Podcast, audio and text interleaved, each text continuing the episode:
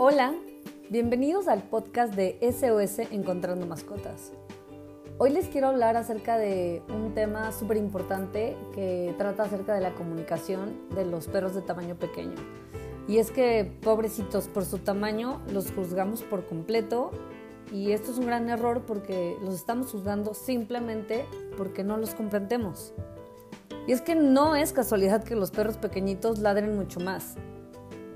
Tenemos súper, súper metido en nuestra mente que los perros pequeños son animales súper nerviosos, que ladran muchísimo, mucho más, evidentemente, que los perros de talla mediana o de talla grande.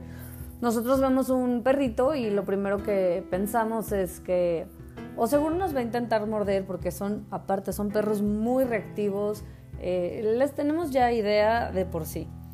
Pero todo esto es cuestión de nosotros, cuestión de educarnos, de querer entenderlos y de quitarnos de la cabeza todos esos paradigmas que tenemos súper arraigados desde el año del caldo.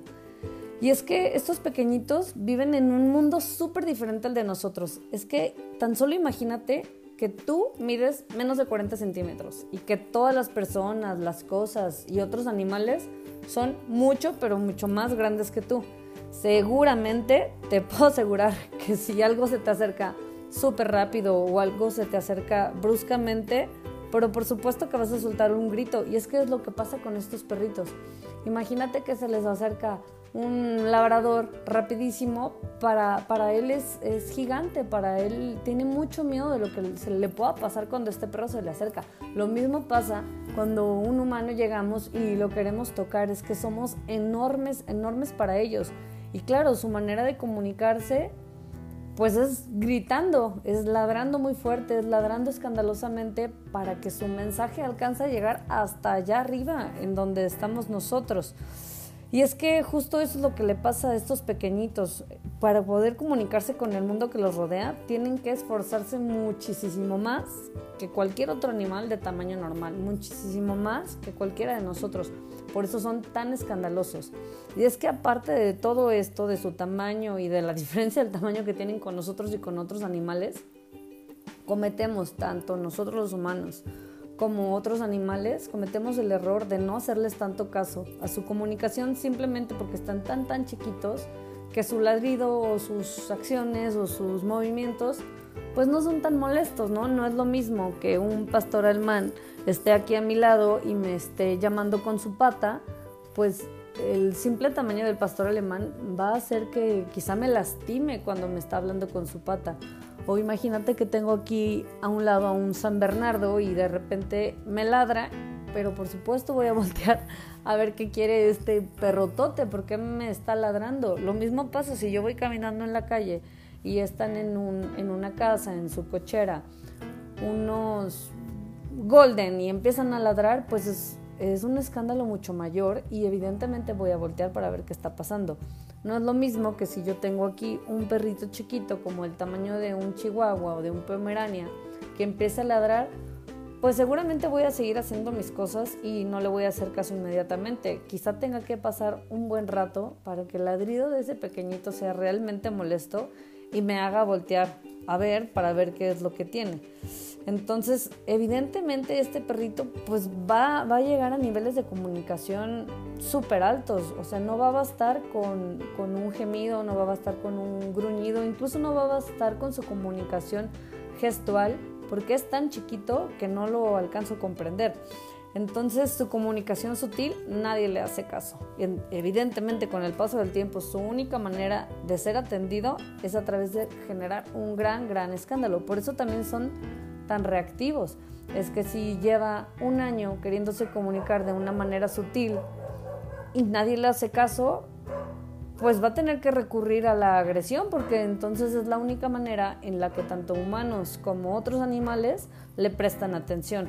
Entonces es súper importante tener foco en hacerle caso a su comunicación sutil para no tener que llegar a estos puntos de, pues, de estrés tan altos. Ya que estamos en el tema de los perritos chiquititos, me gustaría darte unos puntos a tomar en cuenta si es que tienes un perrito pequeño o conoces a alguien que tenga uno para que le puedas compartir esta información. Generalmente a los perritos pequeñitos no los solemos llevar mucho de paseo. Cuando salen a sus paseos, la mayoría de las veces son paseos cortos, no suelen ser paseos largos, pues por su tamaño creemos que no lo necesitan. Pero como pasan gran, gran parte de su vida en sus casas, sus uñas no tienen el desgaste necesario. Es decir, que no se le van limando solas gracias al asfalto cuando vamos de paseo y por eso es súper importante que estés atento con el largo de sus uñitas para que se las puedas cortar a tiempo antes de que se lastimen o comiencen a dañar sin querer nuestros sillones, nuestras ropas y luego nosotros nos la pasamos regañándolos por situaciones que pudimos haber evitado. Si pones atención a tu, a tu perrito le cortas las uñas a tiempo, pues no te va a rasgar la ropa o las mallas cuando entras a la casa y no va a recibir un regaño innecesario. Él no tiene la culpa de tener las uñas largas porque sus manos no ponen atención y no se las cortan.